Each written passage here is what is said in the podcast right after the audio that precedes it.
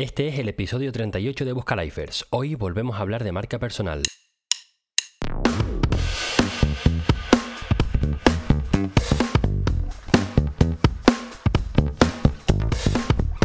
Muy buenos días, buenas tardes o buenas noches y welcome a Buscalifers, el programa de desarrollo profesional donde descubrir distintas formas de ganarte la vida en cualquier parte del mundo. Esta mañana mi mujer me hizo replantearme el mundo profesional de un plumazo. Se ve que estuvo en una conferencia en la que una persona hablaba de que en una de estas páginas de trabajo puntual, eh, un ejemplo que te voy a dar es fiverr.com porque es la que conozco, em, pero el tema es que había una persona que había ganado un billón de euros trabajando de esta manera.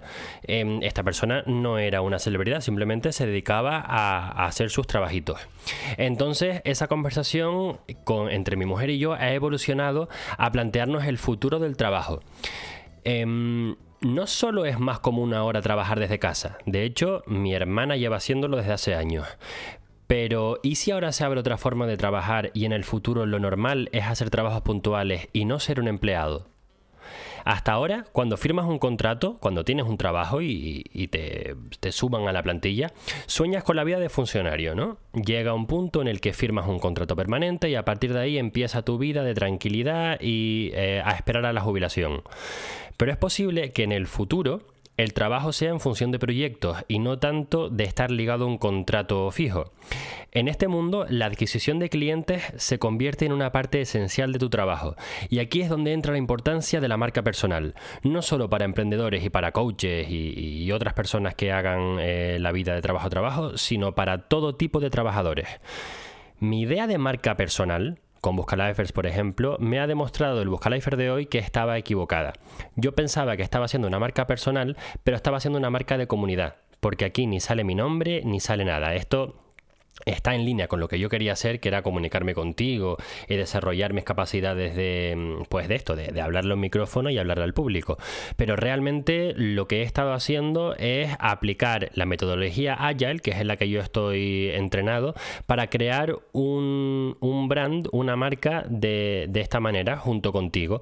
Esto ha sido muy divertido, pero realmente no me estaba llevando a ningún lado. A mí me ha encantado preguntarte qué color prefieres, qué logo prefieres y estas cosas porque me hacen contactar contigo, porque yo ahora mismo hablando al micrófono estoy solo, pero gracias a esas preguntas de Instagram pues mm, hay un poco de comunidad.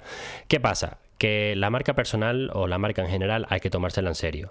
De estas cosas y de muchas otras más, hablo con nuestro Buscalifer de hoy, que es un especialista en marca personal que me ha dado un repaso tanto mientras grabábamos este episodio como antes y después. Conozcamos a Will Silencio.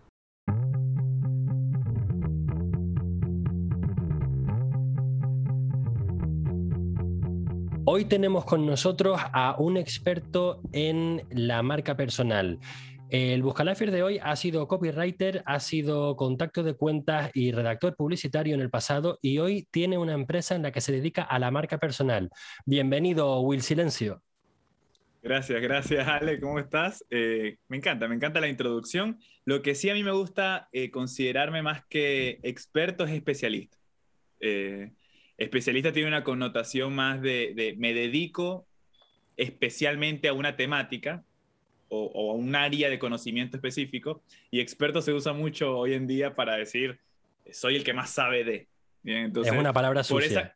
claro, está sucia. Entonces, por esa connotación, eh, he llegado evolutivamente a decir lo más efectivo y más coherente me parece que es especialista más que experto.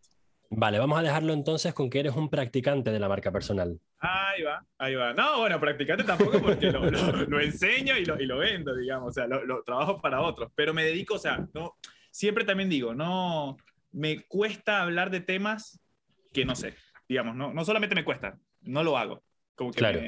tengo esa, siempre lo considero un defecto, pero ahora lo veo más como una virtud, porque abunda la gente que habla de temas que no sabe. Entonces, yo de lo que no sé, escucho, pregunto, eh, me quedo, como que no me gusta hablar, digamos. Claro. Porque no puedo aportar nada. Aporto más callado. Y con temas de qué sé, digamos, trato de ser lo más técnico posible. Eh, trato de sacarme los creo que, me parece que, funcionaría que. Y en el rubro este de marca personal existen muchos los creo que, los me parece que, porque hay mucha Claro. gente dedicándose a esto por moda y no porque sean técnicos realmente en esto. Es una cosa de la que tú hablas mucho en, los, en las salas de Clubhouse, porque yo tengo un episodio todavía guardado que quiero soltar que habla de las tres verdades. Está la primera verdad, que es la verdad espiritual, que es aquella de las religiones y el horóscopo y todo esto. Después está la verdad lógica, que es la verdad política, la que te dicen el enemigo es el inmigrante o el enemigo es el rico, según si eres de derechas o izquierdas. Y después, por último, está la verdad científica, que está basada en datos estadísticos.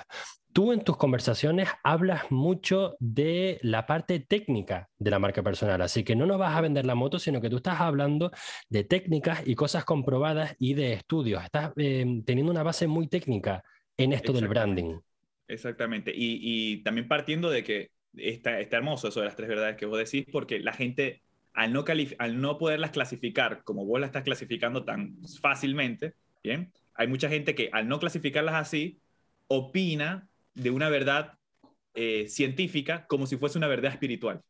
Exacto. Entonces entran a, a discusiones o temáticas, pasa mucho en, en redes como Clubhouse, por ejemplo, que se generan debates en las que hay gente opinando sobre temas técnicos o científicos, diciendo yo creo que para mí me parece que, entonces eso es, es peligroso, digamos, no, no es tampoco tan juego cuando te metes en temas que pueden afectar la salud, eh, los ingresos o hasta el tiempo o los recursos de otra persona. Entonces, Claro.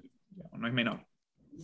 Bueno, Will, hoy nos vas a dar un repaso, nos vas a enseñar lo que es la marca personal, porque es el campo en el que tú te has especializado. De hecho, vas a tirar por el suelo la mía y me vas a, también a decir por dónde tengo que salir o qué es lo que está mal hecho. Pero antes me gustaría conocerte como humano. Tenemos una cosa en común tú y yo, que es que los dos dejamos la carrera de ingeniería mecánica a mitad. Tienes un acento de Argentina, sin embargo, vives en Barcelona, o sea que tienes un estilo de vida internacional o un recorrido internacional. Em, ¿Qué ha sido de ti? ¿Cómo has acabado donde estás y dónde empezaste? Mira, eh, realmente el, el comienzo de todo, siempre, siempre digo que la gente cuando encuentra su propósito, normalmente lo encuentra partiendo de una carencia. Bien, siempre de lo que careciste o lo que te afectó mucho, cuando lograste resolverlo, es como que tenés esa cosa visceral de querer decir, quiero ayudar a que nadie más pase por esto, o a que Claro. todo el que pase por esto lo pueda resolver. A mí me pasó eso con el tema del propósito, desde chico. Yo de niño veía a todos mis compañeros muy definidos, desde chico. Eh, yo, yo tengo la carencia de la definición. ¿Qué quiere decir? A mí de niño, me, cuando la profesora decía, "Eli- escriban su color favorito, ¿cuál es su color favorito? A mí me entraba ansiedad, a mí me entraban ataques de pánico. Entonces yo decía, no sé. Y recuerdo la concatenación de pensamientos que me venían, que yo decía, me gusta el azul, pero veía el rojo y decía, el rojo también está bueno. Eh, el verde, ¿no? El verde de la naturaleza, pero el cielo también es naturaleza y el cielo es... eh, eh, y, y empezaba así en el dilema y dije, no, ¿sabes qué voy a elegir? El blanco, que es neutro. Y después me venía, pero ¿y el negro? Entonces era, era como que terminaba en una crisis de decir, y veía a todos mis compañeros con una sonrisa, ¡ay, a mí el azul, a mí el verde! ve". Y, y yo para mí era, wow, ¿cómo lo hacen? ¿Cómo están tan seguros de, de, de lo que quieren, de lo que, de lo que hacen? Y fui creciendo así, y veía al chico que le gustaban los deportes, mi compañero que le, la chica que le gustaba estudiar, el chico que le gustaba los autos. Y yo decía, ¿por qué todos tienen tan definido eso que les gusta y como que su cabeza se le apaga y se enfocan en eso, entran en un estado de fluidez tan rápido? Y lo mío era más curiosidad. Era como que a, yo, a mí me interesaba un poco de todo, pero me aburría Claro. rápido. Eso le pasa a mucha gente. Después me di cuenta que le pasa a un montón de gente. Hay muchísima gente en Clubhouse también que se dedica a los multipoten- multipotenciales, Eso, los generalistas. Lo tenemos en un montón de artículos porque yo también he intentado dirigirme a esta clase de gente, a mí mismo. Mm. En el camino de mi emprendimiento, a la hora de monetizar, me he dado cuenta de que no es realmente un mercado en el que yo quiera meterme a sacar dinero. Sin embargo, es un tema que siempre me va a interesar porque al fin y al cabo es parte de mí. Claro, Estoy hablando con otro que también tiene que el mismo problema, ¿verdad? Tiene que ser par- exactamente, exactamente. Entonces un poco la historia fue esa. Yo fui creciendo y fui sintiendo ese malestar. Era una constante en mi vida, ¿bien? Llegué a la adolescencia y llega ese punto en el que decís, te empiezan a decir, tenés que estudiar una carrera. Esto fue en Argentina.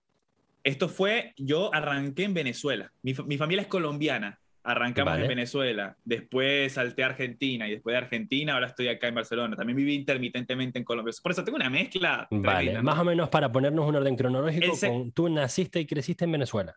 Digamos que sí. Digamos que la constante fue, crecí en Venezuela hasta los 16 años que me... Vale, o sea que el acento es más venezolano que argentino entonces, porque eres de No, donde... Es ¿no? que el tema... No, no, no. Mira. Tienes una mezcla ahí, yo no sé, no sé Mucha, identificarte. Mucha. Mira, en un momento me decían que hasta tenía acento chileno, que para mí es horrible, como hablan. eh, eh, disculpa a los chilenos, Un pero, poquito sí que tiene. pero es por la transición, como, como vas teniendo una mezcla rara en que yo siempre, Claro. es más, te, te lo digo, desde que tengo uso de razón en Venezuela, me decían el colombiano, porque como toda Ya. mi familia es colombiana, yo mi acento ya de por sí era más, eh, no era venezolano. Entonces, ya cuando llegué a Argentina y empecé a tener acento de Argentina, ya perdí rastro Claro. de qué puede llegar a ser Fuiste a Argentina con 16. con 16 o Vale. 17 recién cumplido. Sí, por ahí. Eh, bueno, en fin, empieza el tema de las carreras y empiezo otra vez la ansiedad y ver a todos mis compañeros, yo ingeniero, yo médico, yo veterinario, yo- y yo diciendo, todas me parecen súper interesantes y a la vez todas me aburren y no sé si quiero hacer una de estas. Bien, fue un año difícil porque en Venezuela era la época en que estaba Chávez, bien, y cambió el sistema educativo completamente. Para mí fue interesante incluso, porque mira que yo no estoy de acuerdo con nada de lo que, lo que hizo, pero en ese aspecto era raro porque cambió el- la meritocracia, que quiere decir que si vos en el secundario sacabas muy buenas notas, bueno, podías acceder a mejores universidades, si sacabas muy malas notas, tenías que, no podías acceder a tantas o tenías que rendir un examen y sacar un puntaje muy alto para entrar.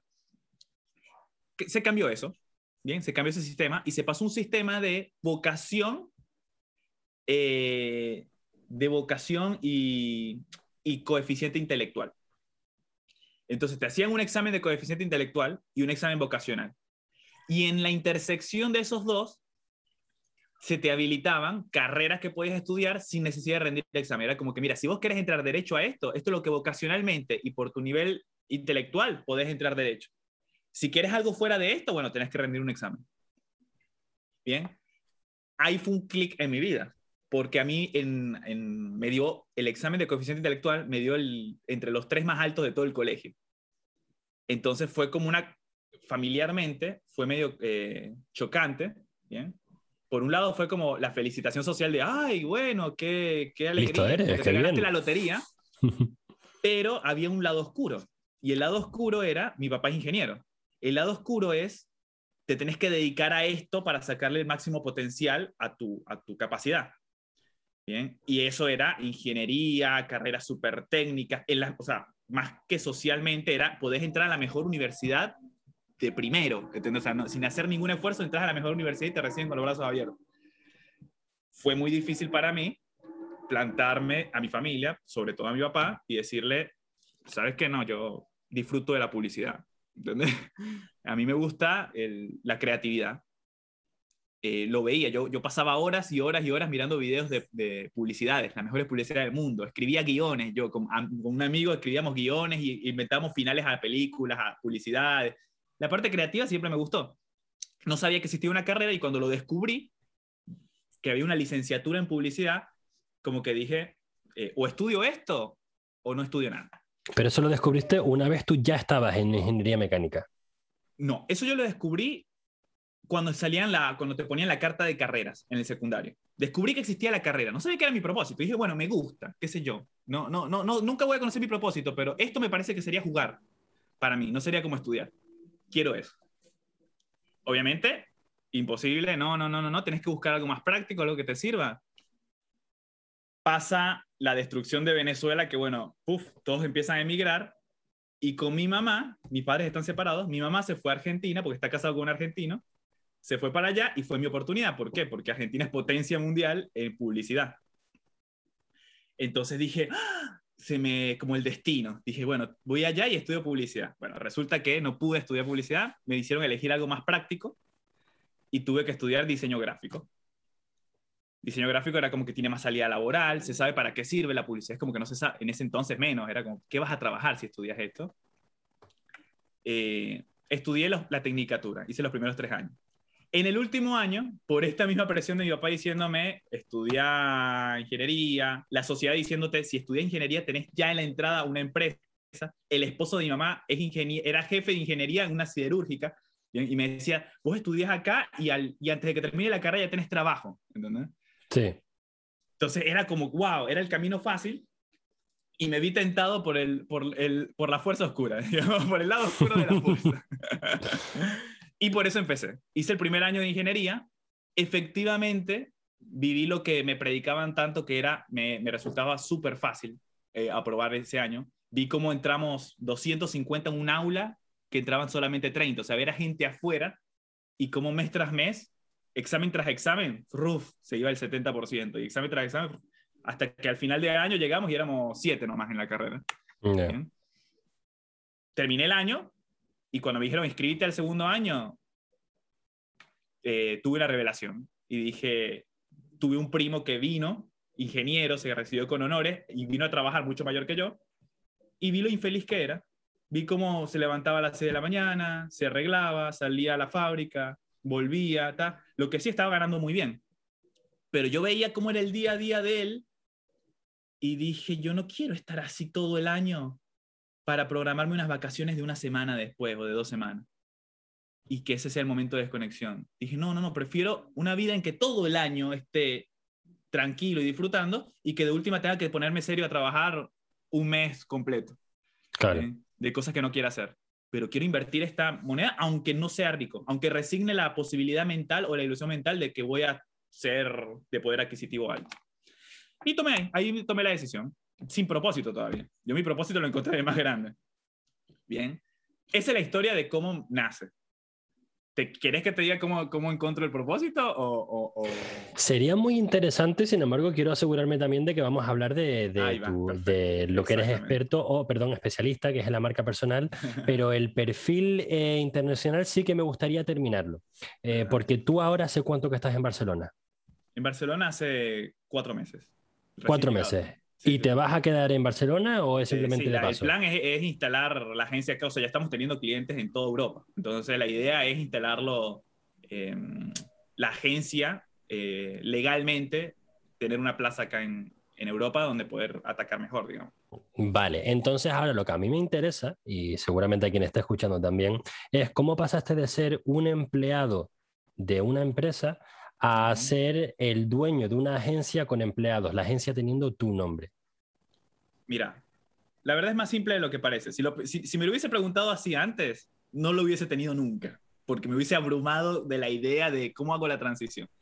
No lo busqué. Realmente fue, fue muy instintivo. Trabajaba en una agencia, yo trabajé en tres agencias de publicidad. ¿bien? Siempre ascendiendo. O sea, entré primero en una con, en un puesto que no quería, pero era como que al menos estuviera dentro de la agencia. Después pasé a otra agencia en un puesto más parecido a lo que quería, ¿bien? Y después entré a otra agencia en la que ya entré en el puesto que quería, en la agencia que quería, con los tipos de clientes que quería. Entraste como copywriter, después como contacto de cuentas y después como redactor publicitario creativo. Exactamente. Como redactor publicitario era el trabajo soñado. Para un creativo ser redactor publicitario era wow, la gloria. ¿Qué hace un redactor publicitario? Es, como, el es, redactor publicitario sería como creativo publicitario. ¿Qué, es un redactor? Piensa toda la parte conceptual y creativa de una marca. Ponele, una marca quiere hacer una campaña, vos pensás cuál va a ser el concepto de la campaña, eh, cuál va a ser el giro, el chiste, el remate, la redacción en cada plataforma, cómo puedes sacar el máximo jugo a un concepto. Son esas campañas que vos ves y decís, ¡Ah, qué buena idea y te emocionan. Bueno, el mérito es de un redactor publicitario. Entonces, estaba en ese puesto, imagínate, en una agencia que era de las, mejor, de las más creativas en mi ciudad, en Rosario, en Argentina, digamos. Era como la gloria. ¿Qué pasó? Entré, empecé a trabajar, tuve mis, mis, mis, momentos de éxito, digamos, mis, campañas que, ah, que me aplaudí hasta, hasta los clientes, una vez en la agencia, loco, qué buena campaña te mandaste, qué buena redacción. Recibí ese, ese beneficio pero pasaban cosas que a mí no me, que era como que yo sentía eh, malestar terrible. ¿Cuáles eran esas cosas? Te cuento la gota que rebasó el vaso para hacerlo corto. Vino un cliente, un potencial cliente que estaba negociando con el dueño de la agencia Y estaba negociando porque querían arrancar un negocio de crepes en la ciudad, nuevo, no existían negocios de crepes, querían arrancar ellos. Y claro, la negociación era porque era un negocio nuevo, era un emprendedor. Entonces, ¿qué quiere decir? Que lo que cobraba la agencia era un presupuesto muy alto para, para gastarlo en comunicación cuando estás arrancando recién. Bien. Eh, negociaron, negociaron, negociaron. En un momento llega el jefe y me dice, listo, Will, eh, arrancan. Esto de los crepes, arrancan, así que prepárate porque el lunes arranca, arrancamos a trabajar con esto. Yo entusiasmado porque era arrancar de cero a definir la identidad de un negocio para, para arrancarlo de cero, digamos, todo lo que es identidad. Bueno, llego el lunes, busco, no está el archivo para arrancar, digo, eh, mira, ¿cómo vamos a arrancar esto? Y me dice mi jefe, no, Will, no, eh, se lo pasamos a las diseñadoras para que hagan un par de placas y le suban así un par de posteos así semanales, que es lo que pudieron pagar y bueno. Y yo le digo, pero, pero ellos no querían definirse y posicionarse, ¿por qué no le hacemos la marca que les va a funcionar? Y no se me olvida más la imagen de mi jefe diciéndome, eh, no, no, Will, es que, mira, estos chicos pagaron esto con esfuerzo. Esto les va a durar para tres meses y después no nos va a poder pagar más. Entonces, dediquémosle la estrategia, hagámoslo bien para los clientes que nos pueden pagar por año.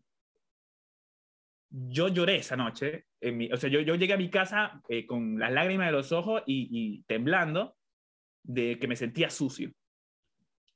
Y ahí me hice la promesa interna. Además, te lo cuento ahora y me, se me pone... Te emociona. Fue el, fue el momento en el que yo dije, yo no quiero hacer, e-", o sea, esto es lo que no, esto no debería existir, ¿entendés? y menos voy a ser parte de esto. Entonces, en ese momento dije, yo nunca más voy a hacer una agencia en la que solamente se haga lo que funciona, ¿bien? Y buscar alternativas para hacerlo lo más bajado a tierra para que lo pueda pagar alguien, un emprendedor, un emprendedor. Porque branding, el branding técnico, y por eso cuando nos conocimos yo siempre tengo estas polémicas y todo eso, es porque el branding no se hace a nivel habla hispana, porque es muy técnico y solamente lo suelen poder pagar las multinacionales o las grandes empresas. Entonces hay mucho vendiendo la palabra branding, pero lo que hacen es identidad visual, te tiran un par de tips. Hay gente hablando de marca personal y son mentores. No se puede ser mentor de marca personal. Entonces, marca personal es un proceso muy técnico. Entonces, yo dije, bueno, mi misión en la vida va a ser que esto sí pueda ser accesible para, para los mortales. Y así arrancó. Fui creciendo y ganando éxito y reconocimiento a medida que íbamos eh, trabajando con clientes y, y así, así se empezó a generar la, la agencia. Ya hoy en día es más fuerte mi marca personal que la agencia. Bien, entonces es porque estoy, por eso ahora estoy predicando mucho el tema de que si alguien quiere arrancar un emprendimiento y lo quiere, se quiere escudar atrás de una comunidad o de un negocio y veo que el potencial es esa persona, es como que le digo, no, no, tienes que ser marca personal porque estarías jugando en contra de tus propias posibilidades. Es de lo que vamos a hablar conmigo como Alejandro Gómez en contra de Buscalifers. Exactamente. Vale, entramos entonces en el tema de marca personal. ¿Qué es una marca personal? ¿Qué no es una marca personal?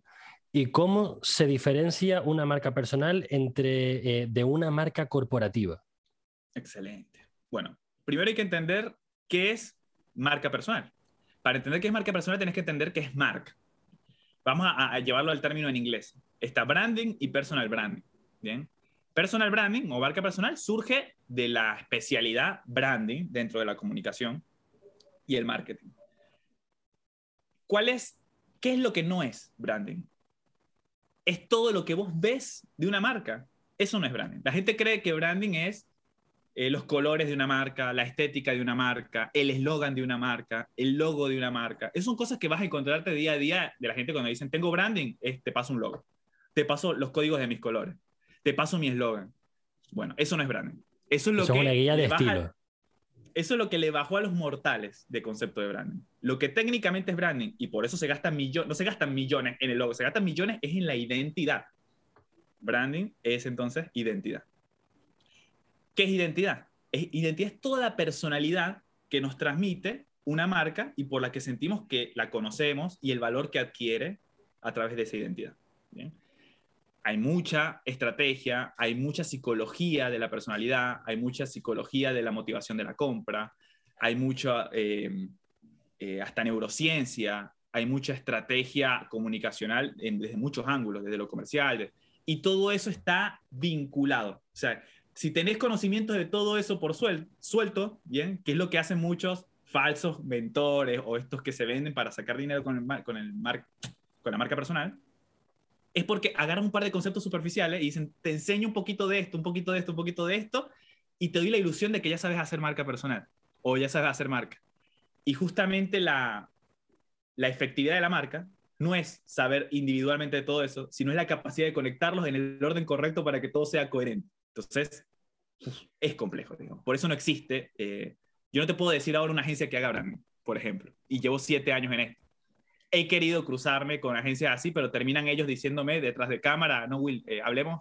Mejor decir que nosotros nos especializamos en otra cosa porque realmente no, no nos dedicamos a esto. ¿bien? Claro. Entonces, ese es el pan de cada día nuestro. Eh, encontrarnos con gente que después nos baja y dice, no, Will, no, por las dudas no nos preguntes de branding porque mejor decirnos cómo hacemos redes sociales. Entonces, lamentablemente esa gente me lo dice a mí detrás de cámara, pero después en cámara te vende el curso de cómo hacer branding o de cómo hacer marketing. Que eso es lo que te he dicho yo a ti fuera del micrófono, que si hay algo en lo que yo me equivoco o algo que yo hago mal, me lo tienes que decir. Este micro es en abierto y aquí no hay censura. está bien, está perfecto, está perfecto. Vale, em, ¿qué personas, qué clase de personas necesitan una marca personal? Para mí el futuro digamos, el futuro, y con un futuro no me refiero a un futuro muy, muy lejano, a un futuro de acá a cuatro años, es muy probable que tener marca personal profesional, no crearte una cuenta en Instagram con una foto tuya, no, tener una marca personal, profesional, va a ser, no va a ser opcional.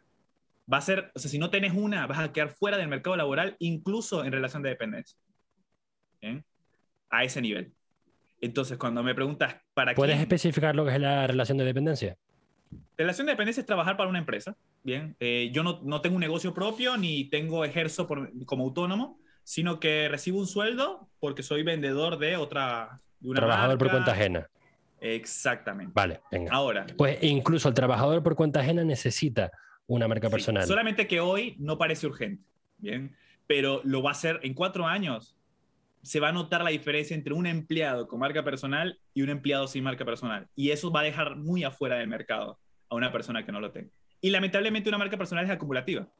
¿Qué quiere decir? Que empieza a dar frutos a partir de que la defines. ¿Qué quiere decir? Que vos pudiste haber hecho mucho trabajo, pudiste haber hecho mucho logro, mucha experiencia, mucho mérito, pero si no la definiste, tu marca empieza en el momento en que la definís. Es como que plantás la semilla y ahí empieza. Entonces, a partir de ahí, todo lo que hagas recién empieza a ser la gotita de agua que te ayuda a crecer la planta. Todo lo que hagas antes de plantar la semilla no va a crecer. Entonces, una persona que está trabajando por cuenta ajena y que quiere jubilarse trabajando por cuenta ajena, también debería hacer eso. Exactamente. Obviamente, no te lo hubiese recomendado antes de que yo tenga la agencia, porque ¿cuánto, cuesta, cuánto costaba antes hacer una marca personal si lo tenías que hacer con una agencia especialista en marca personal que son escasas? no tengo ni la más remota idea, pero supongo que está muy, muy fuera del alcance de un empleado. Sí, porque realmente está todo muy inflado. ¿Qué cobra una agencia? Una agencia te cobra por un servicio así 50 mil, 100 mil, 150 mil dólares. Es porque lo vale a nivel costo. No, es porque se lo estás vendiendo a una empresa que vale miles de millones de dólares, ¿entendés? A partir de ahí vas bajando, entonces, bueno, los que más estaban comprando ahora son las pymes, las pequeñas y medianas empresas, que ya no valen miles de millones, pero sí valen uno o un par de milloncitos de, de, euros, ponele. Entonces, ¿cuánto le cobras? Bueno, le cobras menos, 20 mil, 10 mil dólares. ¿Qué hicimos nosotros y por qué no nos posicionamos tan rápido? Fue por el hecho de que armamos un sistema eh, para emprendedores Bien, entonces pasamos de esos números astronómicos a lo que nosotros solemos llamar, para no decir el número, el equivalente a medio sueldo mínimo. Entonces decimos, si no tienes medio sueldo mínimo para dedicarte seriamente a hacer un proceso de base, es decir, tengo una marca personal definida y a partir de acá, profesionalmente, crezco, estás jugando a emprender, no estás emprendiendo. Claro, estamos hablando de un sueldo, de un medio sueldo mínimo, ¿de dónde? No, bueno, ahí eso depende, por eso, por eso jugamos así como para, para para Vale, o sea que los precios no son transparentes con tu agencia, sino que depende del cliente. Te digo por qué no son transparentes. Porque mes tras mes aumentamos y no sabemos cuánto, en función a la demanda que vamos teniendo. Desde que arrancamos, la demanda siempre ha sido ascendente. Entonces, no sabemos cuánto va a estar el próximo mes, esa es la verdad. Lo que sí sabemos es que tratamos de que, de que ya hoy estamos llegando a un techo, ¿bien? que nos estamos acercando mucho al sueldo mínimo eh, del primer mundo, digamos. Ya estamos llegando a la franja de, nos estamos acercando a la franja de los mil euros para un proceso de marca personal para el emprendedor que recién arranca. Después tenemos procesos más elaborados, de, de mayor acompañamiento, de mayor dedicación. Pero digamos, el proceso básico para decirte, tenés 100% de la marca definida, no más o menos, 100% de la marca definida, se está acercando al valor de el sueldo mínimo en un país desarrollado.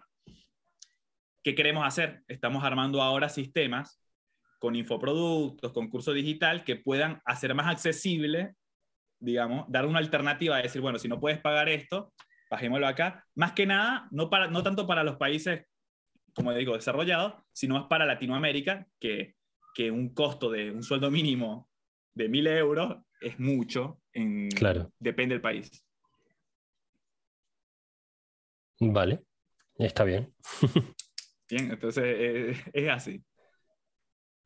Vale, pues para hacer un eh, ejercicio práctico, a partir de ahora no sabemos un poco la teoría, en el momento práctico, el proceso técnico, ¿qué pinta tiene? Ahora mismo, por ejemplo, vamos a coger mi marca, mi marca que es eh, existente o inexistente. Estábamos hablando tú y yo de que yo tengo, por un lado, el potencial de mi marca personal, que es la de Alejandro Gómez, y por otro lado, una comunidad que es la de Buscalifers, que son em, profesionales internacionales de habla hispana, etcétera, etcétera, aunque ya hablaremos de hacerlo en el mercado anglosajón o en el español. Vale, si yo fuera a ir por el proceso técnico de la creación de una, de una marca personal, ¿qué sería, ¿cuáles serían los ejercicios, cuáles serían los pasos, cuál sería la trayectoria que yo tendría que seguir para conseguir tener una marca personal? Bien, vamos, vamos voy, a ir desde lo más comienzo posible, así queda todo muy, muy bien definido. Claro. Paso número uno. Em, primero reconocer, bien, cuanto más rápido te saques el vocabulario, que tenés una marca, más rápido vas a poder construir una. Siempre digo esto. ¿A qué me refiero con esto? Vos ahora tenés presencia en redes, bien, no marca. Vos empezás a tener marca cuando previamente hiciste una base estratégica completa con la cual, bueno, decir, estos son mis cimientos, esta es mi marca, acá empiezo a construir valor. Entonces, vos tenés presencia en redes. Ahora, ¿qué estructura tiene tu presencia en redes? Tu presencia en redes, con Busca Lifers, tiene una estructura que tiende más a marca comercial, ¿bien? Sería la lógica de las comunidades, más que de marca personal. Tiende a eso, digamos, porque todo empieza por el nombre. Bien, si yo, si yo te quiero buscar, ¿Cómo te llamo? Busca Lifers. Bien. Ahora, yo, ¿cómo es tu nombre? No, es, es, difícil de acceder a decir cómo se llama la persona esta, la que le veo la cara, la que le escuché la voz, la que me cayó bien. No, no fue Busca Lifer lo que me cayó bien, quiero él. La gente cuando conecta, conecta con la persona, no conecta con la entidad. Claro. Eh, pasa, eh, digamos, eso, eso pasó a partir de Steve Jobs, se, intensificó mucho porque se creía que Apple era la marca más amada del mundo y cuando murió Steve Jobs cayeron las acciones en picada. Entonces era, ¿qué pasó con la marca más amada del mundo?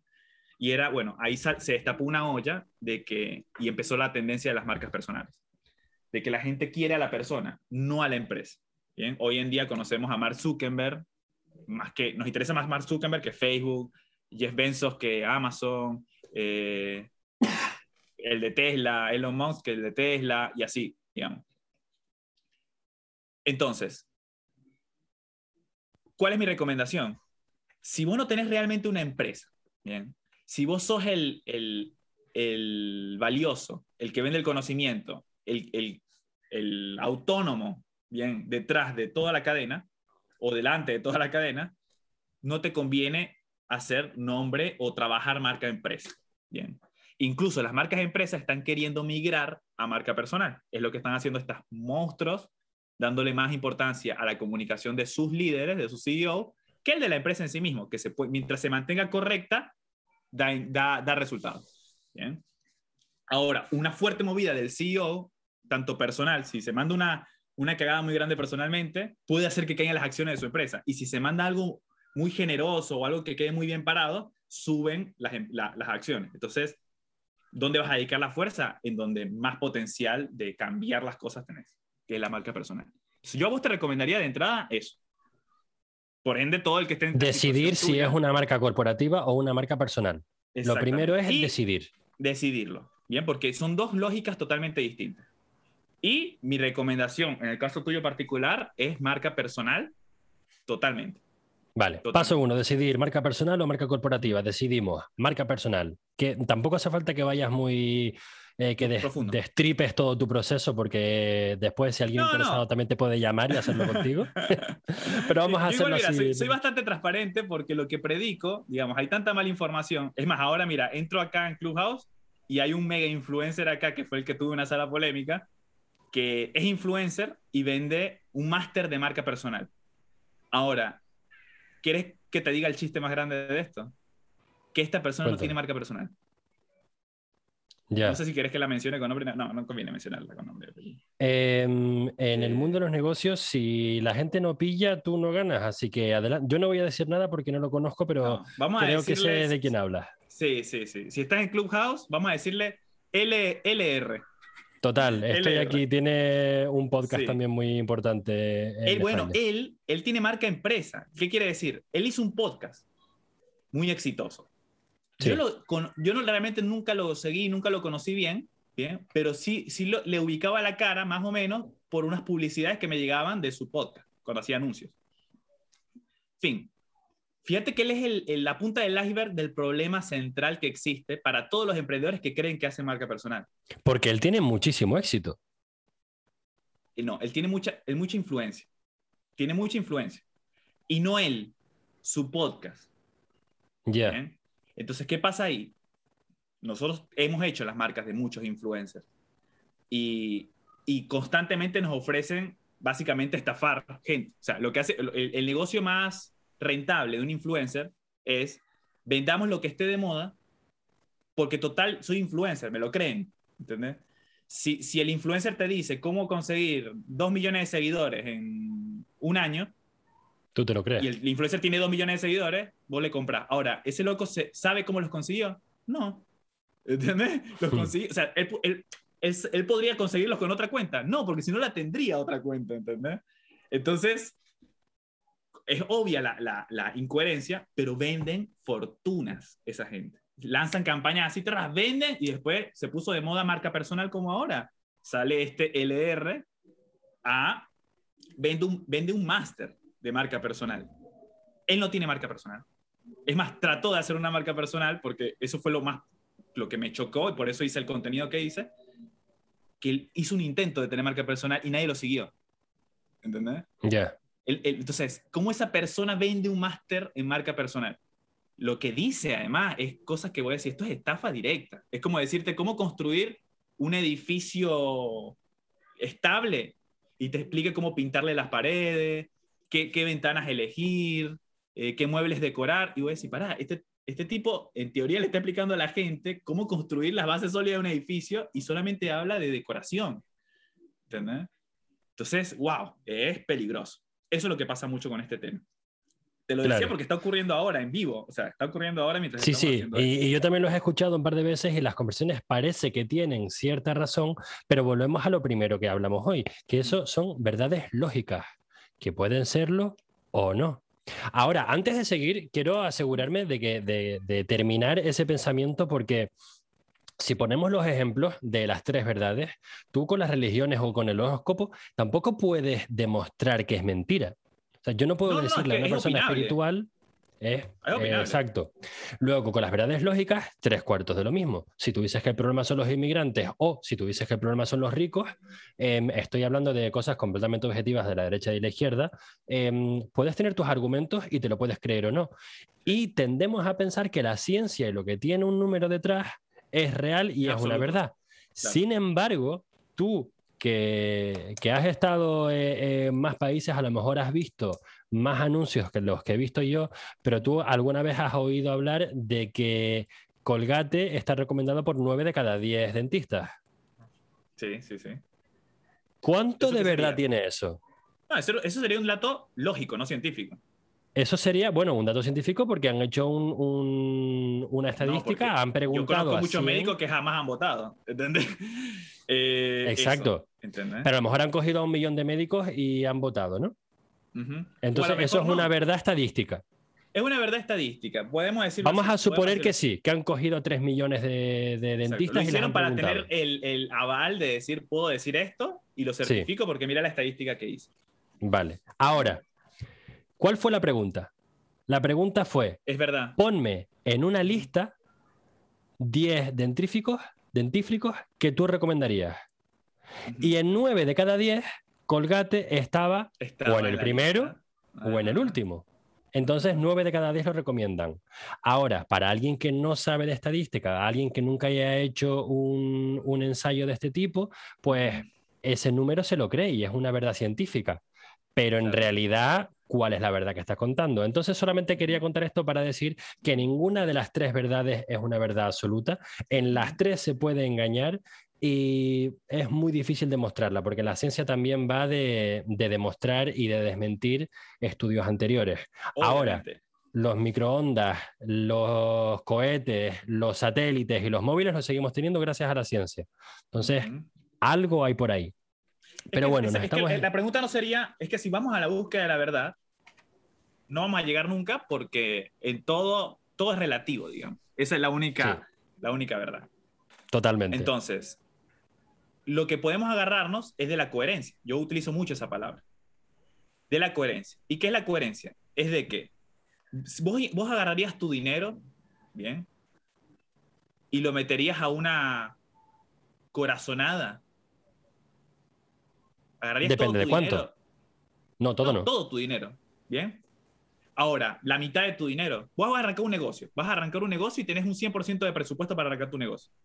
¿Invertirías la mitad de ese dinero en una corazonada? En algo que voy a decir, no se me cayó. Creo, creo que si me, un chamán, algo religioso, un- que, te, que te tiren las cartas para ver cómo te va a ir con tu negocio, ¿invertirías la mitad de tu dinero en eso? Yo específicamente no, pero conozco a gente que sí. Está bien. El tema es que si la lógica que estás usando se parece a eso, ¿por qué lo camuflas de científica? El tema de la coherencia acá, mi problema no es cómo lo vendes ni a quién se lo vendes, es que estás camuflando verdad científica, pero lo que estás entregando es verdad espiritual. ¿verdad? ¿Cómo, cómo ahora mismo este, este tipo en esta sala, porque lo- ya lo escuché dos veces y era wow, era escalofriante, te está, está motivando gente. Está diciendo, Sí. si vos crees que podés, podés. Eh, mandate, no le tengas miedo. Eh, y tira premisas verdaderas, como nueve de cada diez, pero aisladas. ¿Entendés? Es como que yo te diga, eh, si le sonreís a una chica, eh, vas a conquistarla. ¿Por qué? Porque, qué sé yo, Brad Pitt le sonríe a la chica y, y las conquista. ¿Entendés? Pero la verdad es a medias, porque decís, sí, pero Brad Pitt no solo por la sonrisa está consiguiendo a la chica. ¿Entendés? ¿Le sonrió y la consiguió? Sí. Pero los ejemplos que estás poniendo son de marcas que eso fue el 1% de lo que hicieron, en conjunto con otro 99 perfectamente enlazado. Entonces, cuando le vendes que con un par de tips vas a conseguir el resultado de una marca personal, es literalmente una estafa. No es opinablemente una estafa. ¿Entendés? Es literalmente. Estás Entonces, vendiendo algo que no es- es. Exactamente. Entonces, ese es mi argumento. O sea, yo no, no, no es que tenga algo en contra de esta, de, de este influencer, porque lo están haciendo todos. Tendrá que estar en contra de- del 99% de los influencers. Muy pocos tienen ese poder de influencia y lo utilizan responsablemente. La mayoría es, ¿cómo hago más dinero con esto? ¿Qué título pongo para que esto entre más gente y compre inmediatamente? Entonces, Claro. ojo porque es peligroso. Mm.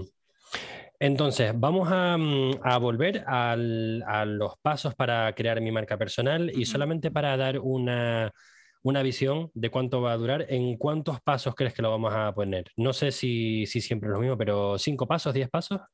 Mira, te digo, el esquema, el esquema nosotros lo tenemos resumido como para explicar el proceso en cinco Sí. pasos. Vale, cinco pasos. Entonces, primer paso, decidir si quieres una marca personal o una marca corporativa. ¿Cuál sería el segundo Eso, paso? eso pongámoslo en paso cero. Venga, paso cero. paso. Digamos, e- eso Vale. sería lo, lo- antes de empezar un proceso, vos tenés que saber si va a ser personal o, o- o empresa. Vale, paso cero decides. Paso uno. Paso uno, de, el camino marca personal. Antes de definir un modelo de negocio de marca personal, es importante hacer un análisis em, conciso de la persona. ¿Bien? ¿Qué aspectos de la persona, análisis de la persona, qué aspecto de las personas es relevante para una marca eh, personal exitosa? Aquí haces un DAFO, haces un. Pues no, no, no, no, no, Todavía es personal. Acá, acá, no existe mercado, existe la persona. Es qué motiva a la persona a hacer la marca personal o a hacer el negocio que va a hacer. ¿Qué es lo que lo motiva? Porque muchos creen que lo saben y eso te condiciona el negocio. Si vos lo que querés de, tu, de todo esto, de una marca personal, es libertad, no puedes crear un negocio que te esclavice tu tiempo. Ahora, si no te importa la libertad, pero lo que querés es mucho dinero, no puedes crear un negocio que te dé libertad, pero financieramente esté flojo. Bien. Entonces, obviamente te tiro las más básicas, pero hay gente que quiere simplemente algo para la familia, quiere estatus. Dice, no, mira, yo lo que quiero es tener reconocimiento. Entonces, hay ejercicios para identificar de forma genuina dentro de lo falso. O sea, no es que te pregunto y me responde, porque sería, que hay que fácil. No, hay ejercicios en los que vos mismo te caes en la trampa y decís, ah, no, claro, no quiero esto. Creía que quería esto, pero realmente mi motivación es esto. Entonces se hace, tenemos un, un, sistema en el que se hace una dinámica en la que vemos qué te motiva, se, se, detecta tu propósito, pero de forma práctica, no el ikigai eh, tan comercial que se usa, sino es, no, es práctico para armar un modelo de negocio después con realmente lo que te sale natural. ¿Bien? ¿Pum? Y por último, instintivo. ¿Bien? En neurociencia se trabaja mucho, o sea, vos, la gente por lo general está acostumbrada a luchar contra su instinto. ¿Qué quiere decir? Que si hay algo que instintivamente te gusta mucho, ya vos estás condicionado a reprimirlo. Sí. Y, si, y si hay algo que instintivamente tenés muy poco, y ya estás condicionado socialmente a, esforzarte por, por tenerlo más. Yo soy un sinvergüenza, me encanta hablar y me encanta socializar y eso ha estado criminalizado con, con, air quotes porque que si sales de fiesta mucho, que si tienes demasiados amigos, que si estás todo el día conectando en el eh. WhatsApp. Y no fue hasta que dije, mm, esto es networking y lo que tengo que hacer es conectarme bien con todos, arriba, medio y abajo dentro de mi empresa cuando me empezó a ir bien. Entonces entiendo perfectamente lo que estás diciendo, porque al principio de mi carrera o justo antes, lo que se me daba bien, que era networking, estaba reprimido. Estaba muy... Es que mira, ese, código, todos los códigos se reprimen cuando son en extremo. Ese código es uno de los 10 y se llama reto reconocimiento. Vos instintivamente tenés ese chip de eh, si tenés algo para aportar de valor no te vas a quedar callado. Si tenés algo para dar, es como que te, te tiembla la, mano por decir, ya está, quiero decirlo porque esto es importante y no, me, no te podés ir sin aportar el valor que sabes que puedes aportar. Eso es instintivo. Si lo reprimís, estás luchando contra tu instinto. En esta etapa, en esta primera etapa, lo que se hace es identificar tu instinto para que también tu modelo de negocio, sobre el cual después construimos la identidad, vaya en sintonía, no vayas en contra instintivamente de tu negocio. Vale. Pasa mucha gente, te pongo ejemplos, pasa mucha gente que se crea un negocio en el que tiene que hablar en público y esa persona tiene cero ganas, o sea, instintivamente es, loco, no, no quiero ni el reconocimiento, todo lo que te da hablar en público no lo quiere instintivamente. Entonces, ¿por qué lo armaste así? Y ahora te va a costar mucho más desarmarlo porque te está generando ingresos, en, en ese caso, digamos. Pero con tu proceso eso no es algo que yo me pueda mentir a mí mismo, sino que tú tienes técnicas para que salga la verdad. Exactamente, no hay forma. Vale. Em, dentro de relativamente poco voy a tener que ir a buscar a mi hija a la, a la guardería y no quiero perderme ninguno de estos cinco pasos, así que vamos a pasar al segundo, ¿te parece? Bien, bien, dale, vamos, más eh, rápido. paso cero, decidir. Paso uno, análisis e identificar el instinto. Paso dos. El modelo de negocio.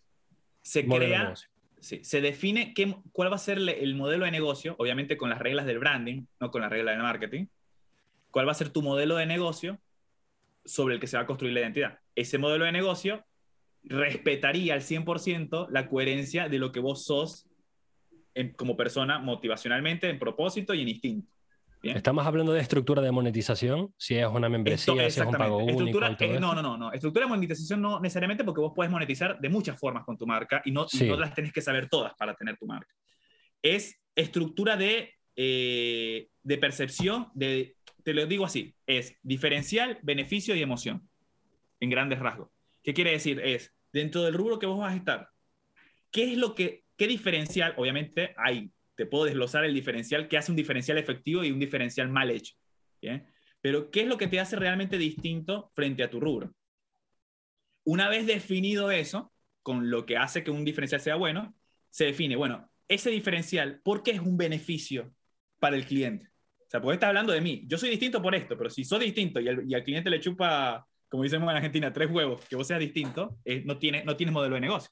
Entonces es, ¿cuál es el beneficio que va a percibir tu potencial cliente de que vos seas distinto en ese aspecto? Se define también de forma efectiva. Y por último es, ¿en qué emociones se traduce ese beneficio? Porque vos como marca, después no vas a hablar de argumentos diciéndote yo soy esto, yo soy esto, yo soy esto y te doy este beneficio. Eso no es marca, eso es vender, digamos, eso es vender a lo bruto. Las marcas no te dicen soy, soy, eh, eh, soy mejor que mi competencia por esto. No, te, te hacen un mensaje emocional.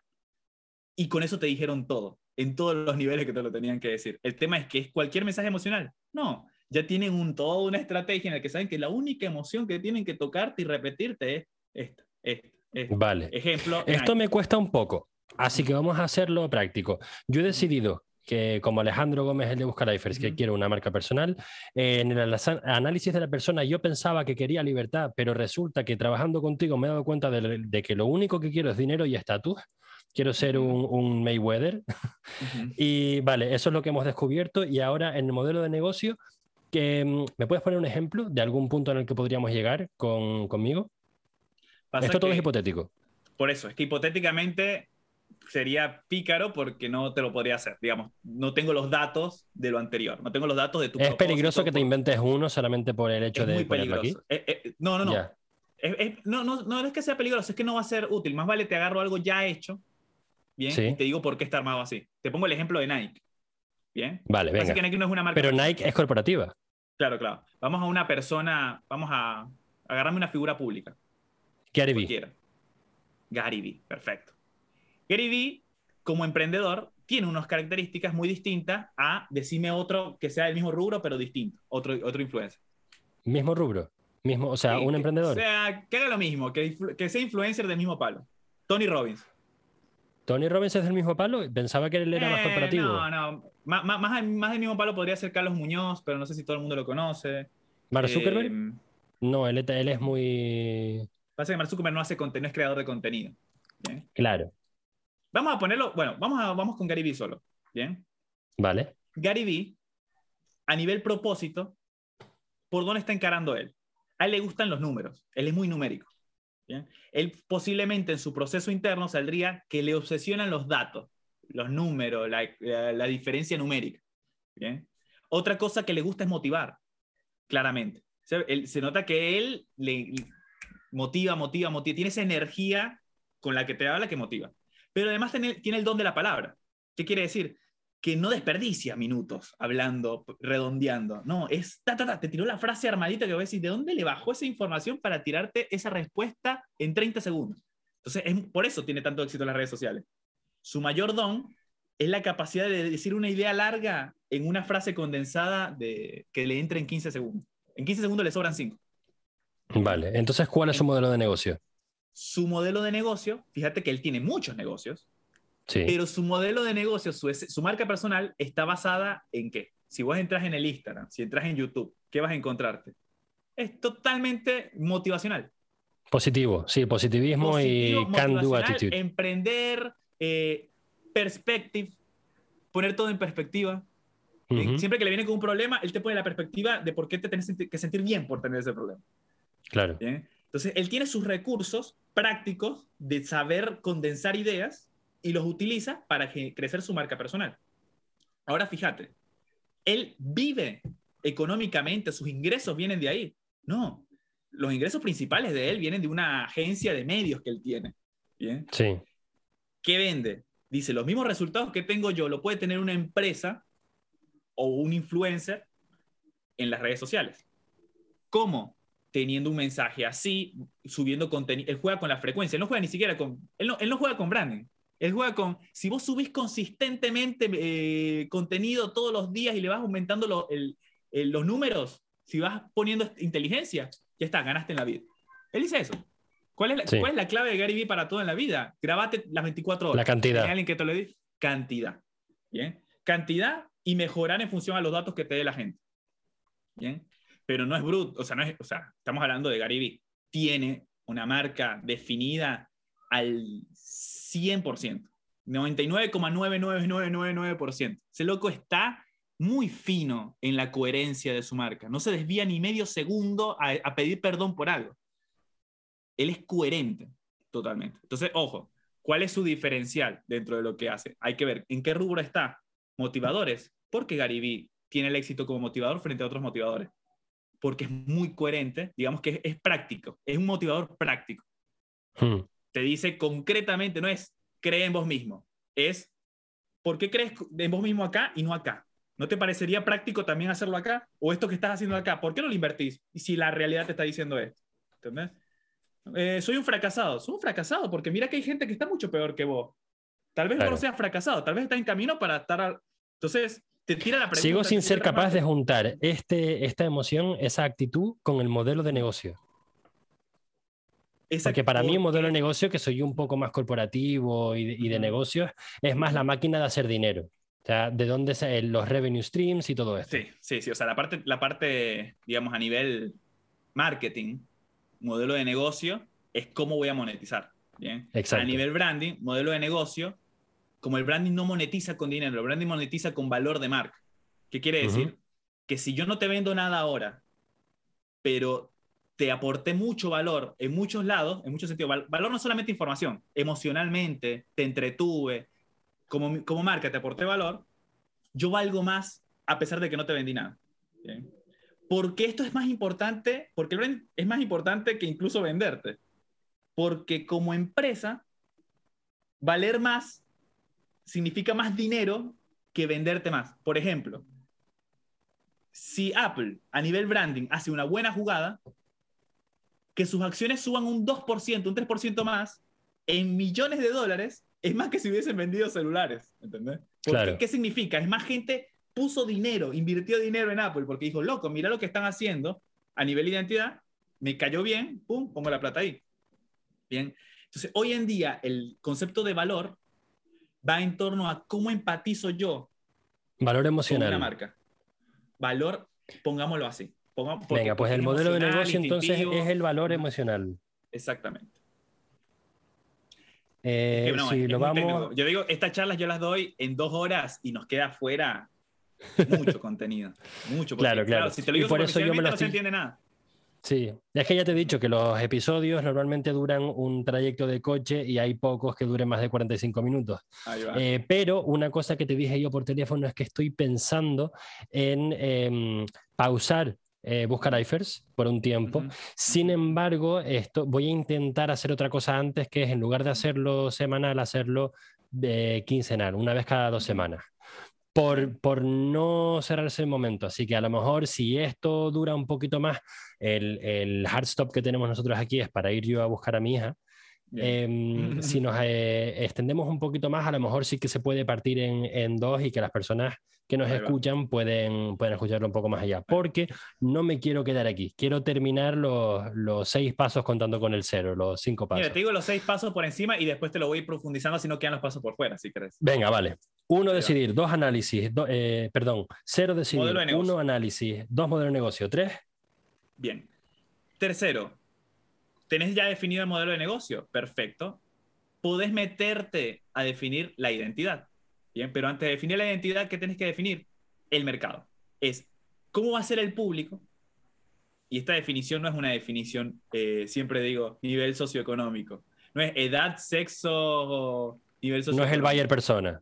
No, es que eso, Bayer persona realmente es un término que se acuñó eh, bastante nuevo. Eh, lo han repetido muchos influencers. Pero se, se, usa también avatar. Bien. Sería la definición de branding. ¿Cómo lo define el branding? No, al branding no le importa qué edad tienes, cuánto dinero tienes eh, y qué sexo tienes. Le importa qué intereses tienes, qué miedo te motiva, ¿bien? ¿Qué, ¿Entendés? O sea, si, si, vos tenés 12 años y sos pobre o tenés 60 y sos rico, pero te, tienes los mismos intereses, te motivan los mismos miedos, tenés las mismas capacidades, obviamente hay términos más técnicos para definirlo, pero a grandes rasgos son eso, podés hablarle a la misma persona. Déjame hablarte, yo estoy muy enfricado, estoy estudiando muchísimo ahora el product marketing y eh, la manera en la que le metemos los atributos al, al buyer persona o a hacer el mercado es la siguiente. Dime de aquí cuáles reciclarías para la marca personal y cuáles no. Entonces, vamos a hablar de eh, cuatro, cuatro grupos. Lo primero es la demográfica, que ya me has dicho que no. Estamos hablando de la edad, del dinero. Hoy en día, si, segmentas tu marca algo demográfico, eh, sos un suicida de los negocios, digamos. Vale. Después está el psicográfico. Están las opiniones, los valores, eh, las creencias y la cultura. Eh, Después están... ojo, es parcial, porque eso se, repite mucho, como los valores, misión, no, eso es muy... Es poco práctico para definir marca. Luego están los comportamientos, que son las acciones, los hábitos y la frecuencia de estas acciones, las cosas que hacen. y por último, las necesidades. ¿Qué necesita la gente? Necesidades eh, tangibles, ¿te referís? Sí, eh, por ejemplo, la empresa Nest, que fue adquirida por Google de hace relativamente poco, es la empresa de em, eh, domótica en la que, crean muchos productos como cámaras de seguridad, em, eh, campanas para, tocar la, timbres de la casa, y hay uno que es el termostato. Entonces, el termostato, el mismo producto, por ejemplo, puede tirar hacia dos lados según la necesidad de su público. Está el padre que se quiere asegurar de que su hija está a la temperatura correcta en su cuarto, o está em, el, el, casero, el landlord, que quiere asegurarse de que en sus apartamentos la temperatura sea eficiente y no se gaste mucho dinero, lo pueda controlarlo desde el móvil. Bien. Mismo aparato, distintas necesidades. Porque la necesidad, ahí la estás viendo como una necesidad práctica. Sí. El branding utiliza la necesidad práctica para construir una necesidad psicológica o emocional. Bien. Eh, por ejemplo, la necesidad práctica, ¿cuál es la necesidad práctica de comprarte una MacBook Pro o un iPhone? Mm, depende de la solución que quieras. Claro, puede estar el diseñador gráfico que necesita una, computadora muy potente y, y, como que la pueda llevar a todas partes, ¿bien? Está el creativo que el que edita videos, ¿bien? Está el que tiene mucho dinero y quiere mostrar estatus, ¿bien? Está, hay un montón de gente que puede sacarle el, el, ¿cómo le dijiste vos? La necesidad práctica, verla distinta, con la misma aparato. Pero a nivel marca, Apple no te habla de todo eso, ¿bien? Apple te habla de la emocional. La gente, nadie compra, eh, o sea, si, si, Apple solamente vendiera en función a la necesidad, no sería Apple. No sería ni reconocida, no sería ni siquiera una empresa exitosa. Lo que hace exitosa Apple es que compras la identidad de que estoy a la vanguardia con esto. La identidad de que soy tecnológica. Exactamente. Fíjate cómo su eslogan lo resume. No es un eslogan que se inventa, es todo todas las flechas apuntan al mismo lugar. Y ese lugar es vanguardia tecnológica. Apple no entra a un sector si no lo va a revolucionar por completo. Bien, Apple no entró a la música a probar, entró a cambiar la forma en la que escuchamos música. Apple no entró a hacer relojes para sacar una versión linda de... No, entró a cambiar la forma en la que usábamos relojes. Apple no hizo los auriculares. Bien, Apple cuando se mete un rubro, para respetar la esencia de su marca, tiene que entrar conceptualmente coherente. Y ellos se casaron con la vanguardia tecnológica, entonces, capaz que están un año, no más, cinco años en el laboratorio hasta que le sale y dicen, ¿sabes qué? Encontramos la forma de cambiar para siempre la forma en la que ves televisión. Sacaron el Apple TV. Bien. Entonces, ellos se meten con ese concepto. Si no van a entrar a cambiar para siempre la forma en la que hacemos eso, no entran. Aunque puedan hacer plata, no entran. Bien. Eso es coherencia de marca. Entonces, la necesidad es que cuando vos compras el Apple, estás diciendo, yo estoy a la vanguardia. ¿Bien? ¿Para qué? La necesidad práctica puede ser muchísima. La de tu hijo, la de la mamá, la del abuelo, la de la tía, la del adolescente, la... está bien. Pero la necesidad emocional es la misma. Estoy a la vanguardia si tengo el, iPhone en la mano, o en la computadora, o en el televisor, o en, el, o en la muñeca con el reloj, o acá en, los oídos. Digamos que soy un innovador o un early adopter. Exactamente. Y eso lo estás comprando tengas la edad que tengas y tengas el poder adquisitivo que tengas. Entonces, fíjate cómo, cómo, cómo segmentas ahí. Entonces, la segmentación de branding es distinta a la de marketing. Es la identidad de tu comprador, o sea, cómo se identifica. Vale. Es que tu identidad es la estrategia de, cuando hablamos de marca personal sobre todo, es de agarrar los aspectos de tu identidad con los que más cómodo puedes desarrollar tu modelo de negocio para después crear la identidad que va a conectar los dos puntos. O sea, que, no necesariamente es lo que tienen. Es lo que quieren ser. Es lo que quieren ser. Por ejemplo, la meta de Buscalifers, claro, la, la, la, meta de Buscalifers o la visión de Buscalifers es una plataforma en la que tú puedas descubrir cuál es tu trabajo ideal y cómo llegar a él. Entonces, digamos que la identidad, el paso 3 de Buscalifers o de la marca personal, porque estamos intentando hacerlo a nivel práctico, sería una persona que tiene un puestazo que tiene el trabajo de sus sueños o que lo está consiguiendo. O sea, si tú quieres el trabajo de tus sueños, lo que tienes que hacer es escuchar a Buscalifers. Eh, porque tu trabajo puede ser de autónomo, de empresario, de trabajador por cuenta ajena, pero gracias a Buscalifers, eso es lo que te va a hacer conocer todas estas posibilidades y a lo mejor ponerte en contacto con aquellos que te acerquen ahí. ¿Tiene sentido? Exactamente. Tiene sentido eh, y te voy a tirar el tip, un tip adicional, ¿bien? Vale. Que es por la razón, mira, te voy a tirar el argumento de por qué lo que dijiste todo es cierto y aún así necesitas hacer marca eh, profesionalmente. ¿bien? Porque todo lo que definiste está cierto. Si lo repetís acá, en todos lugares que te encuentres, nadie te va a decir que estás errado. Pero sin embargo, a nivel branding, no funciona así. Porque si vos haces eso, nadie se quiere identificar con, con estoy buscando trabajo. ¿Entendés? No, lo tengo. Pero, pero el tema es que si me identifico con lo tengo, es para que lo, lo busco. ¿Entendés? Entonces, ojo, porque el desafío de la identidad que te está pasando a vos es pasa siempre. Y es, ¿cómo puedo empoderar a la persona que está buscando para que no sea negativo buscar trabajo? Entonces, tal vez la identidad que le tienes que vender es el inconformista. ¿Entendés? No es que el busca vida, no el busca lifer. porque estás, porque sos un inconformista. Y el inconformista puede decir con orgullo, no tengo trabajo. ¿Entendés? Entonces, fíjate el giro que le doy eh, a nivel identidad. Pero lo que está diciendo que ese es el nombre, es el busca lifer, es un busca vida. bueno, ¿ves? Entonces va por ahí. El tema es que si me decís, eh, ya tenés el trabajo perfecto, voy a decir, no, eh, eso no, no me conecta, porque para pagarte tengo que sentirme perdedor. O sea, ayúdame a ganar. No. ¿Puedo tenerte trabajo o no? Estoy orgulloso de ser quien soy. Error. La gente tiene que entrar con el pecho inflado a escribirte, porque si te estoy escribiendo para preguntarte por tu servicio, es porque ya me siento identificado. Sí, yo soy eso. Bien. ¿Quiénes vienen a nosotros como, como agencia de, de, branding? El que dice, yo soy un emprendedor en serio, yo no estoy jugando a emprender, yo soy el que, el que emprende con propósito. Entonces, como emprendo con propósito, necesito ser una marca personal, profesional, no jugar a hacer marca. ¿Entendés? Entonces, ya cuando nos escriben, hasta la redacción, vos ves, esa persona no se expresa así, pero te escriben con una reacción de, de soy una persona que va por, por más, por todo, que no se conforma con hacer las cosas así nomás. ¿Bien? ¿Qué pasa? Hay gente en marketing que quiere hacer lo mismo que nosotros, pero ¿qué vende como identidad? El, sos un tonto. Claro, sos, un tonto, vení que te ayudo porque estás haciendo todo mal. Hmm. Y voy a decir, no, para. ¿Entendés? Nadie se quiere identificar con eso.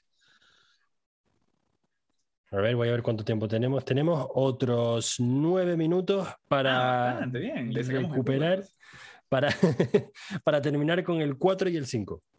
Bien. Entonces, uno, decidir si eres eh, corporativo o marca personal. Segundo, análisis de la persona, tu motivación, identificar tu instinto. Eh, segundo, el modelo de negocio, el valor emocional que tú estás dando con lo que te mm, identificas. Tercero, la identidad del mercado. Em, ¿Cómo se identifica la persona que quiere em, tirar esa ti? Por ejemplo, con Apple son los innovadores, son los que piensan distinto, los que están a la vanguardia. Eh, paso cuatro. Paso cuatro. Nos metemos a identidad. Fíjate todo lo que tuvimos que hacer para recién hablar de identidad. Hasta ahora definimos las bases, todavía no hablamos de identidad. empezamos a construir la identidad de la marca. Hablamos de la identidad del mercado, pero ahora estamos del hablando mercado, de la identidad pero no nuestra. hablamos de la marca todavía. Entonces, ¿cómo se define la identidad de la marca? A través de la columna vertebral son los arquetipos de Jung, Carl Jung. En Vale. el psicoanálisis esto un poco es bastante duro, pero hay, o sea, ya, ya científicamente Disney está utilizando esto hace mucho, las marcas lo están utilizando hace mucho, y es que ya nosotros en la cabeza tenemos eh, definidas personalidades arcaicamente. Como que tenemos espacios huecos donde llenamos siempre de las mismas formas. Por ende, nos es muy fácil reconocer ciertas identidades y nos es muy confuso reconocer otra gente que se salga de ese molde. ¿bien? Ese es el aporte de Carl Jung al psicoanálisis. ¿Cómo se aplicó esto a las marcas? Bueno, un intelectual del, del marketing se dio cuenta de que cuando las 4P no funcionaban, viste que las 4P, pla- eh, producto, precio, plaza y promoción. El marketing competía con eso y creía que esa era la, la fórmula sagrada. ¿Qué pasa? Que no paraban de haber errores de esa fórmula. ¿Qué quiere decir? Si a mi competencia le gané, tengo un mejor producto. Vamos a hacer el ejemplo Coca-Cola. En todos los países le hicieron competencia a Coca-Cola. Sacaron productos con prueba a, ojos, a ojos cerrados de cuál gustaba más y le ganaban a Coca-Cola. Precio, más bar- 30% más barato que Coca-Cola. Plaza es, en cada lugar donde hay una Coca-Cola, vamos a poner una nuestra al lado. ¿bien? Y promoción. Muchas veces Coca-Cola gastaba mucho presupuesto, digamos, y es como, no le puede igualar el presupuesto de Coca-Cola en publicidad, pero tal vez en una ciudad sí. Entonces era, en esta ciudad le gano a Coca-Cola, en la capital. ¿Bien? Perdían. ¿Dó- ¿Dónde está Coca-Cola? O sea, Coca-Cola sigue estando en todo el mundo y nadie le toca un pelo. ¿Bien? Decían, la gente es tonta, la gente, qué sé yo, no sé por qué fracasó. ¿Por qué la gente sigue agarrando Coca-Cola si el mío es más barato, es más rica, trae más cantidad y, y tiene los mismos anuncios, digamos? Porque no se identificaban con ella. Ahí nace el branding. Lo que ocurrió ahí es que la gente nunca estuvo comprando productos y servicios, siempre estuvo comprando identidad.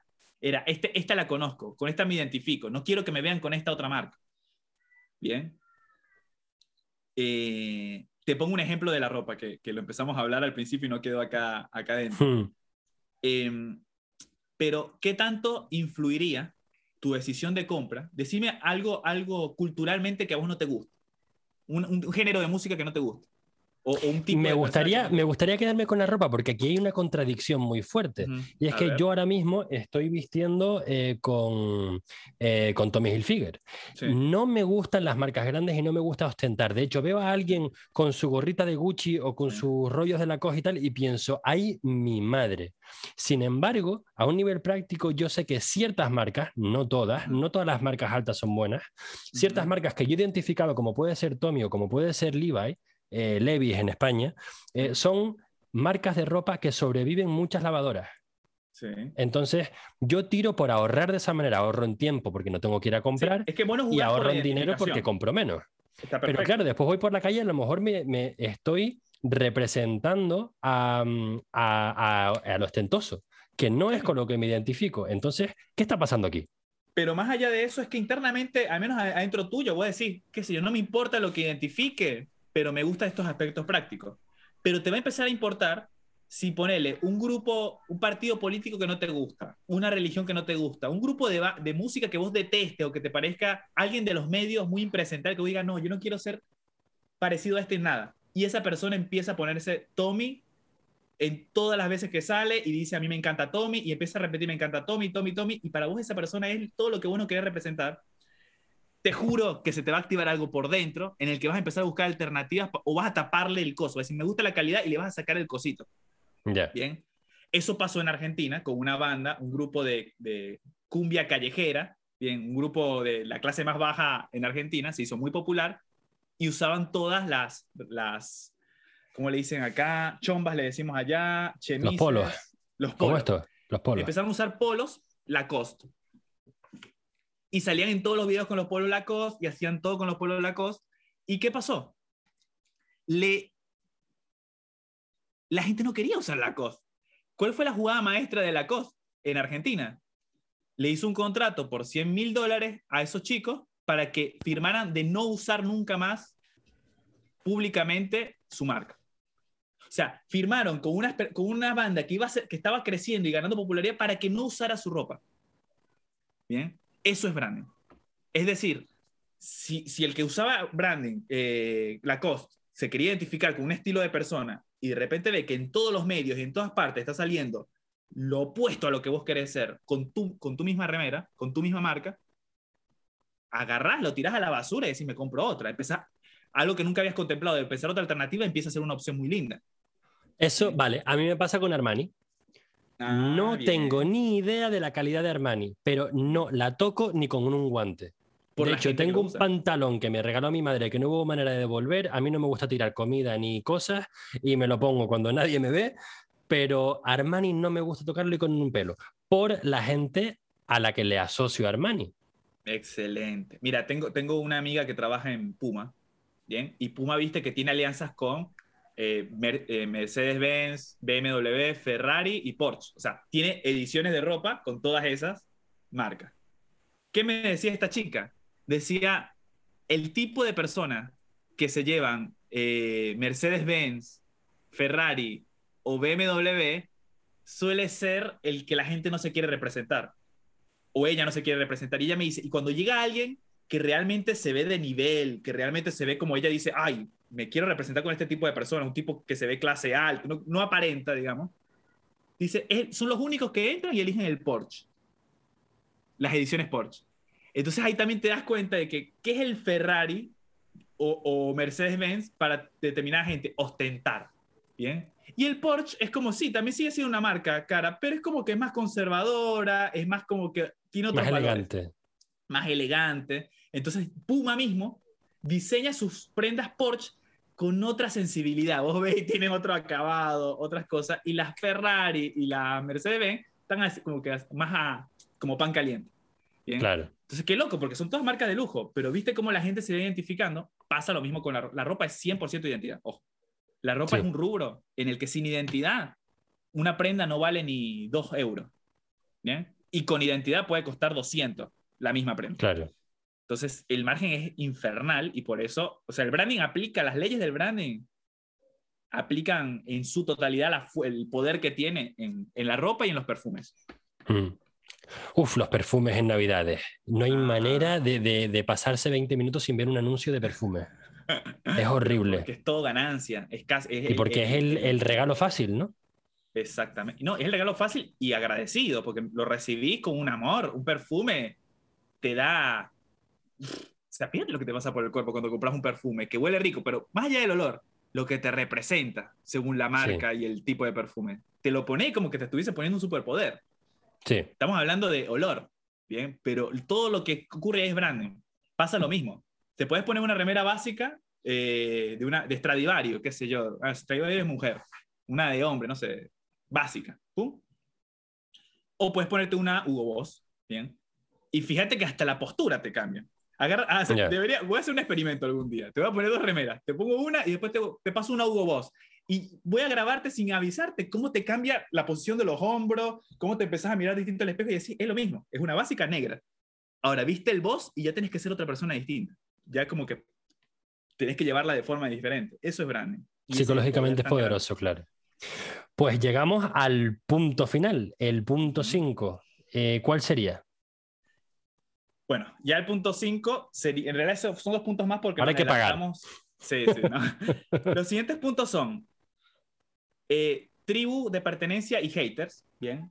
Acá ya se baja más a tierra, porque hasta ahora está todo muy, muy bonito en el aire, digamos, tenés la identidad, pero esto empieza a tomar forma en la comunicación, es cuando lo transformas estratégicamente en cuál es el tribu o el grupo de pertenencia al que va a atacar tu marca. Vos lo dijiste muy bien con Apple al toque. Bien, lo Esto definiste los conozco muy bien, son los in and out, son los insiders y los outsiders. Esto sí lo he estudiado yo en marketing y psicología de marketing. Exactamente. Bien. No Ahora. si no le, si no, nadie te odia, no eres nadie. Exactamente. Es, es, que, es que la gente le huye a los haters. Escucho muchos debates y dicen, no, que el hater. Digo, lo mejor que te puede pasar a un hater. Pasa que la gente no tiene haters estratégicos. Ya. Ese es el tema. Si, si no tenés, si no tenés branding, el hater es malo. Cuando tenés branding, lo mejor que te puede pasar en la vida es el hater. Porque es un hater bien definido. Es un hater de manual. Y llega y vos decís, sí, le querés abrir la puerta y decirle, entra porque que vos entres Este es tu y sitio. recibas lo que vas a recibir de mí, va a ser muy beneficioso para mí, para mi entorno, para mi marca. ¿bien? Entonces, bueno, eso, eso es importante. Y el último, el, ya, ya el último paso, digamos, ya bajando la tierra, entramos a la parte de neuromarketing, que es cómo todo esto lo bajamos al cerebro instintivo, a acciones más concretas de venta. ¿bien?